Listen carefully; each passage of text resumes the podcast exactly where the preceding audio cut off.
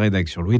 Si je vous dis que les ovnis et la bête du Gévaudan figurent parmi ces sujets de prédilection, savez-vous de qui je parle? Cela suffit-il pour reconnaître l'un des visages qui a marqué la télévision française?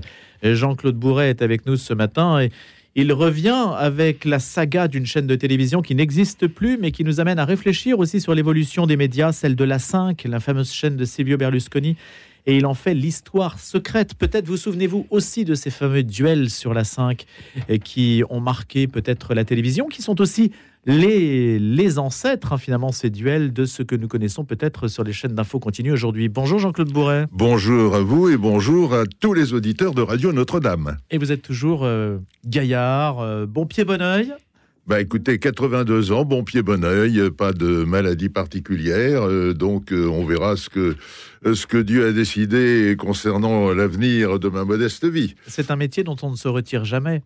Non, je suis passionné par l'actualité, parce que l'actualité, c'est notre vie quotidienne, et je suis évidemment tous les jours, euh, à travers tous les médias qui sont à notre disposition, l'évolution de la France et du monde. On va en parler, mais j'ai commencé par les ovnis et la bête du Gévaudan. C'est vrai que ce sont des sujets qui vous tiennent à cœur?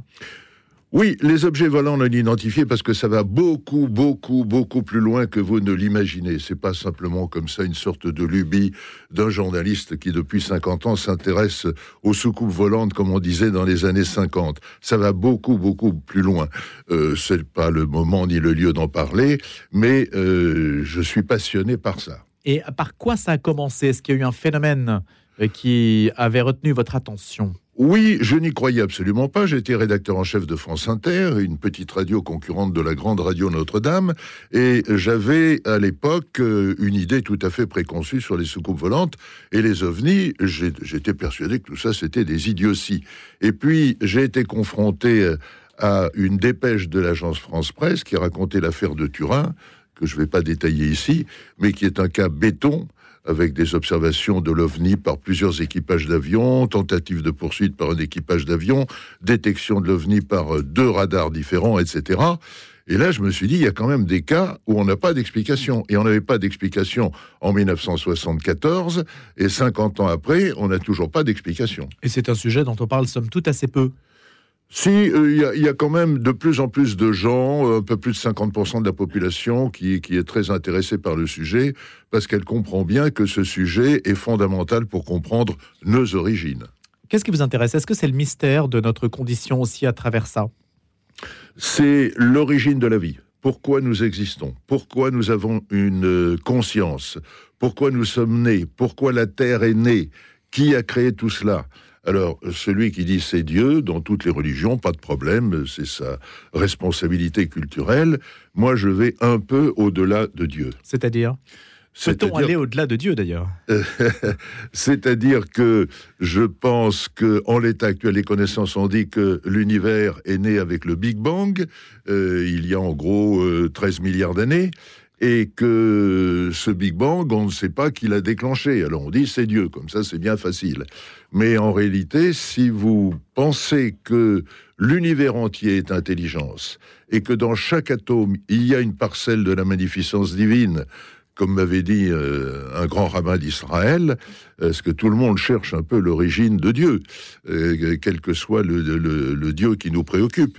Et je pense que tout ce qui nous entoure, tous les atomes, ont une parcelle de l'intelligence qui nous a créés et que ça ouvre bien des portes quand on en prend conscience. Jean-Claude Bourret, sur le front de l'information, vous revenez avec ce livre qui s'appelle donc La 5, l'histoire secrète, les révélations choc. C'est aux éditions Guitré Daniel et c'est un ouvrage euh, monumental que vous consacrez à cette épopée quand même. Oui, je l'ai coécrit avec Bérangère Denigo, qui n'était pas journaliste à la 5 au début, mais qui est venu soutenir avec son frère, euh, malheureusement décédé depuis, elle est venue soutenir le combat que j'avais commencé à mener début 92 en créant l'association de défense de la 5.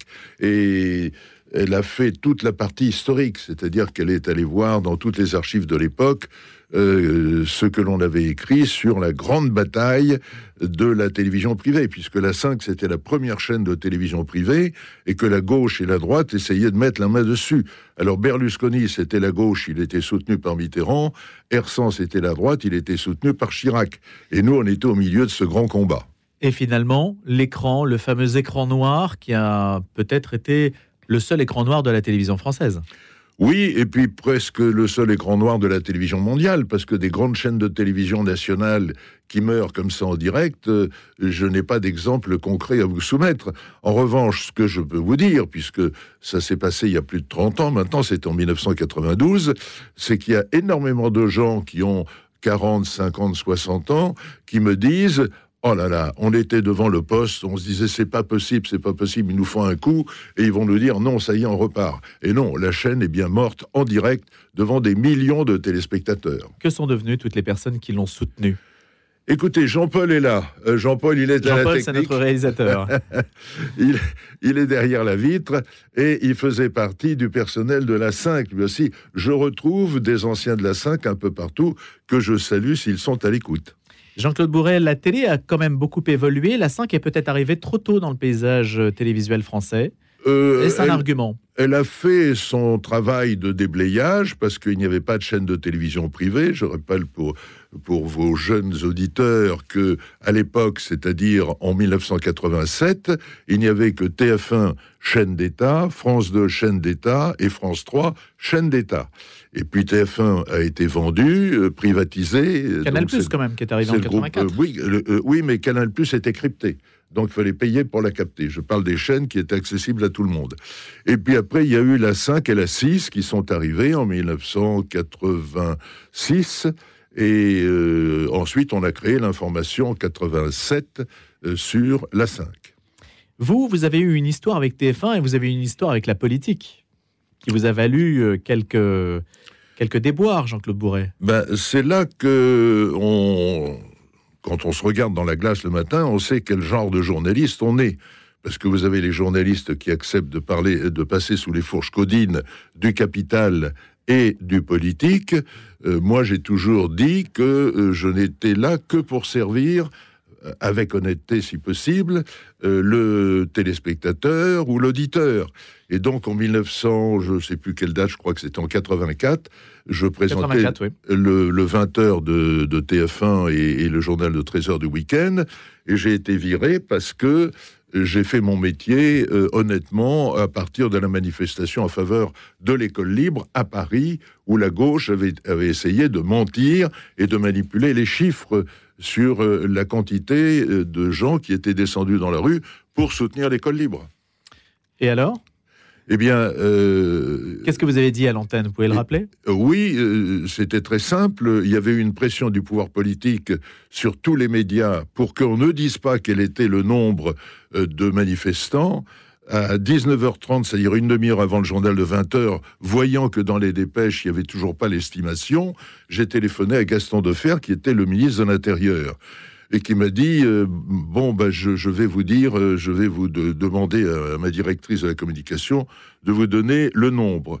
Et euh, elle m'a téléphoné 20 minutes avant l'antenne pour me dire 800 000 personnes. Et je lui ai tout de suite demandé, mais depuis combien de temps à Paris il n'y a pas eu 800 000 personnes selon le ministère de l'Intérieur?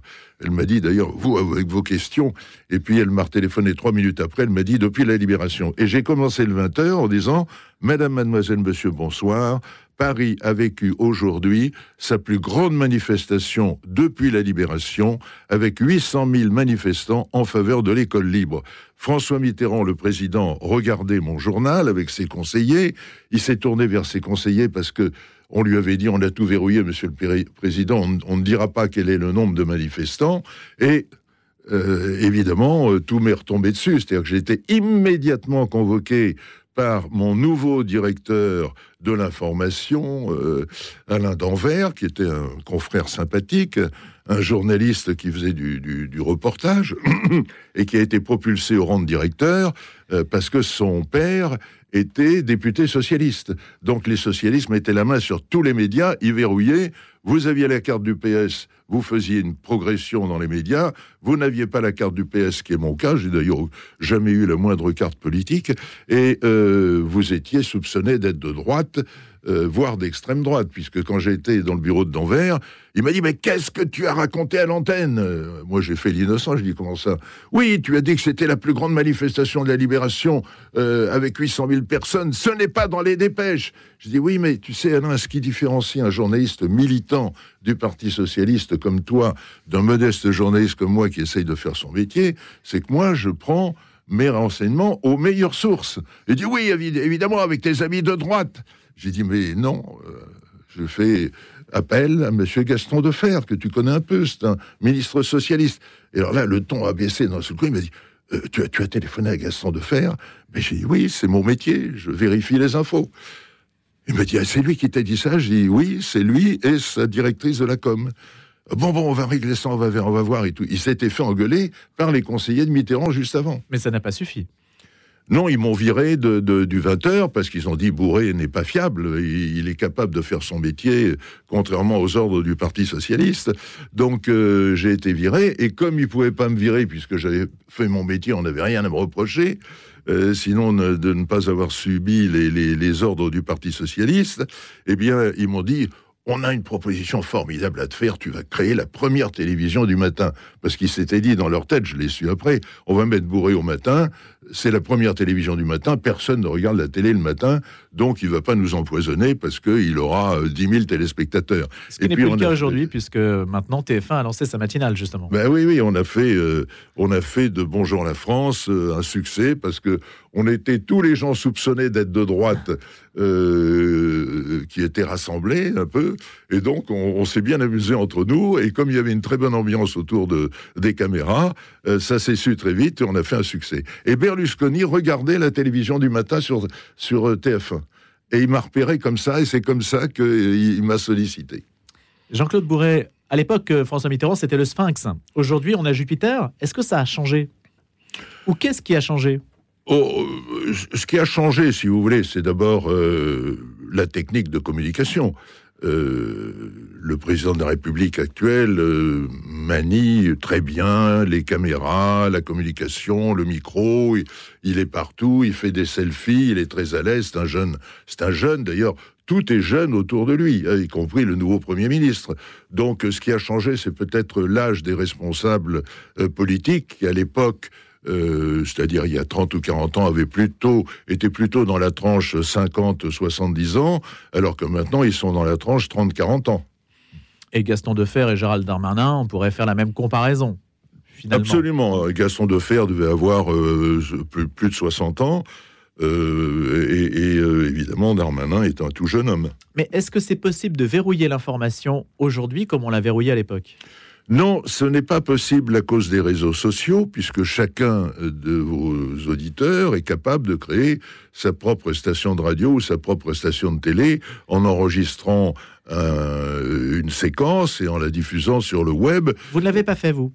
Non, je ne, l'ai pas fait parce que euh, il y a suffisamment de, jeunes réalisateurs euh, qui sollicitent euh, les gens comme moi qui ont quelquefois des choses à dire et, qui font des émissions de radio ou de télé qui sont diffusées sur le web. Et ce qui me frappe, c'est que par exemple, j'ai fait pour un ami qui, qui, avait entre 2000 et 3000 téléspectateurs en direct, j'ai fait une séquence euh, avec Jean-Pierre Petit, qui est un, chercheur que les passionnés d'OVNI connaissent bien.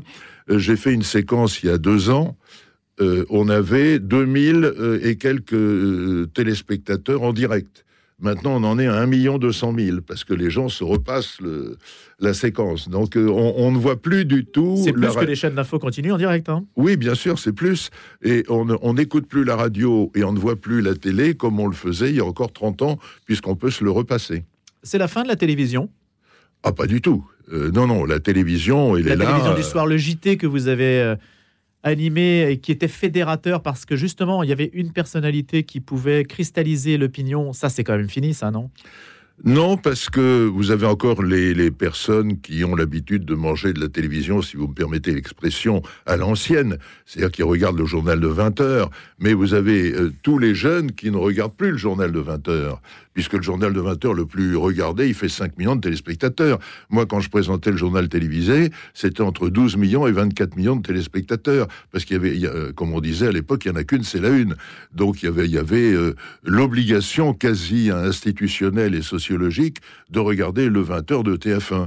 Et puis après, il y avait un peu le 20 heures de France 2 qui, qui faisait en gros 10% de l'écoute, et le, journal de France 3 qui devait faire 1 ou 2%. Voilà. Maintenant, c'est totalement différent le journal le plus regardé à 20h, il va faire 5 euh, millions. Et le, journal de 20h de France 2 fait 4 millions et quelques. Euh, voilà. Et ben moi, je faisais plus que TF1, France 2, France 3 réunis aujourd'hui. Euh, c'est pas moi, c'est la, technologie de l'époque, évidemment. C'est le système aussi, hein. c'est-à-dire qu'on a l'impression que les choses se sont fragmentées. Enfin, c'est pas une impression, ça s'est fragmenté. Et c'est du coup un point de repère aussi de la société française qui a disparu, puisque chacun va regarder un petit peu ce qu'il souhaite dans son coin. C'est aussi ça l'effet. Oui, et puis chacun a son opinion. Euh, je suis très frappé parce que euh, on m'accable de reportages en disant qu'est-ce que tu en penses, est-ce que c'est vrai, est-ce que c'est pas vrai, etc. Euh, vous savez comme moi, puisque vous êtes un professionnel, euh, le nombre de bêtises qui tournent sur le web, le nombre de sur les sur les vaccins, sur sur la composition du gouvernement, sur les sociétés secrètes, la franc-maçonnerie, etc. Il y a énormément de choses qui tournent. il y a des vérités qui tournent, bien sûr, et le plus difficile pour un journaliste et encore plus pour un simple auditeur ou téléspectateur, c'est de faire le tri dans tout ça. Parce que beaucoup ont tendance à croire que parce qu'ils voient un type face à une caméra qui dit voilà, ça c'est faux, euh, bah, euh, ils ont tendance à le croire. Jean-Claude Bourret, si vous deviez conseiller aujourd'hui l'Église catholique dans son rapport aux médias, qu'est-ce que vous diriez? Elle ne communique pas assez et elle ne communique pas assez de façon euh, claire, opérationnelle, intéressante pour la jeunesse. Je déjeunais hier avec un, une éminente personnalité de, de l'Église catholique, euh, un archevêque, et euh, on, était bien d'accord sur le constat, parce que ceux qui sont en responsabilité, c'est-à-dire les évêques, les archevêques, etc., ils ont souvent plus de 50 ans, voire plus de 60 ou 70 ans, et ils connaissent moins bien les technologies qui évoluent extrêmement rapidement et qui sont à la disposition des jeunes. Il faudrait des jeunes curés de, de, 28-30 ans euh, qui utilisent le web et qui fassent passer des messages. Autrement dit, il faut l'équivalent de Gabriel Attal euh, dans les structures décisionnelles. Eh ben voilà, vous avez tout dit et tout compris.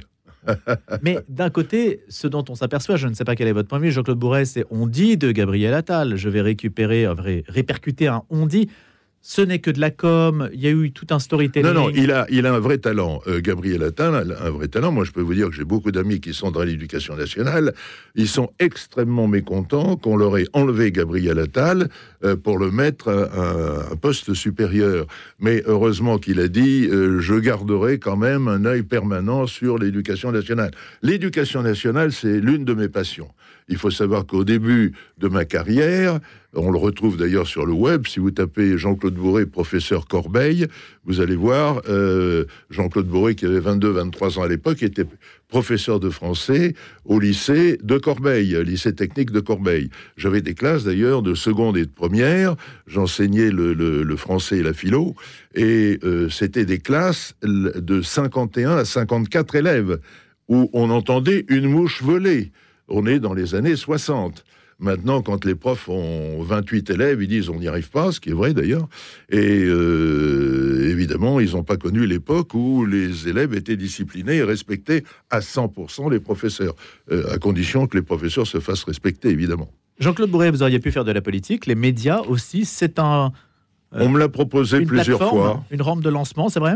Oui, euh, Jacques Chirac m'avait proposé, euh, euh, parce qu'il m'aimait bien, il me voyait à la télé, il m'avait dit, vous, avez donné le sentiment que vous êtes un garçon sain. alors, je sais pas si je suis un garçon sain, moi je suis un, petit-fils de paysan de Lozère-Ardèche, donc j'ai les pieds sur terre, effectivement, et quelquefois dans la bouse de vache, mais j'ai toujours refusé, parce que faire de la politique, mais c'est extraordinairement dur. On est obligé, euh, tous les copains qui sont députés ou sénateurs me l'expliquent, on est obligé de se mettre au niveau du, plus crétin, pardonnez-moi l'expression, du plus crétin de, ses électeurs. Et, j'ai accompagné souvent euh, des amis euh, socialistes, parce que j'ai j'ai aussi des, amis qui sont des députés socialistes ou d'ex-députés socialistes, ou communistes d'ailleurs, puis de droite, quand je vois un peu, quand ils se baladent dans leur circonscription, les questions qu'on leur pose, je dis, mais comment tu fais pour résister à la bêtise de celui qui vient de parler? Il dit, oh, tu sais, c'est notre métier. Les duels sur la 5, Jean-Claude Bourret, est-ce que ça, ça a préfiguré la manière dont aujourd'hui on gère le débat public à la télévision? Alors, personne ne l'a repris personne ne l'a repris. Moi, je suis, comme vous, euh, un, journaliste professionnel, mais je suis aussi un téléspectateur. Qu'est-ce qui m'irritait à l'époque énormément et qu'est-ce qui m'irrite aujourd'hui énormément? C'est que quand vous faites venir deux personnalités sur un sujet et qu'ils ne sont pas d'accord, on va prendre au hasard l'immigration, parce que j'ai fait plusieurs duels sur l'immigration il y a 35 ans. Euh, d'ailleurs, ce qui est marrant, c'est que sur ma page Facebook, euh, il y a quelqu'un qui a trouvé dans les archives euh, un duel entre Jean-Marie Le Pen et un ministre socialiste de l'époque, euh, ministre qui était juif d'ailleurs. Je dis ça parce que Le Pen lui avait dit Mais est-ce que vous n'avez pas la double nationalité? Et l'autre faisait semblant de pas comprendre. Moi, je comprenais très bien ce que voulait dire Le Pen. Il voulait dire, euh, comme vous êtes juif, vous êtes certainement à la fois israélien et français. alors, j'ai dit, c'est peut-être ce que veut dire Monsieur Le Pen, qui a dit, oui, oui, c'est ce que je veux dire. Bon, alors, Qu'est-ce qui m'irrite? C'est le fait que le journaliste intervienne sans arrêt quand vous avez deux personnes de tendance opposée qui s'étripent un peu sur un sujet. J'ai pris l'immigration. Et quand il voit que l'un des protagonistes dit quelque chose qui ne lui plaît pas, il le coupe en disant on va, on va y revenir, on va y revenir, et on n'y revient jamais. Donc moi, je laissais les gens s'exprimer, et en plus, j'avais inventé quelque chose qui était le vote en direct que jamais personne n'a repris, parce qu'un ancien Premier ministre... Et ça fera un carton, ça, aujourd'hui? Mais je ne sais pas si ça fera un carton, mais je crois qu'il n'aurait pas l'autorisation de le faire, parce que un ancien Premier ministre m'a dit, vous faisiez de la démocratie en direct tout ce dont la classe politique a horreur. La démocratie en direct, c'est aussi la démocratie directe, hein, évidemment. C'était ce que vous aviez inventé à l'époque, Jean-Claude Bourret. Merci beaucoup d'être passé nous voir. Merci à vous et encore une fois, bonne année à tous vos auditeurs. Autour de la saga de la 5, l'histoire secrète, votre dernier opus chez Guitre et Daniel avec des révélations. Choc, merci d'avoir parlé de... Avec Bérangère Danigo. Merci beaucoup, à bientôt Jean-Claude Bourret.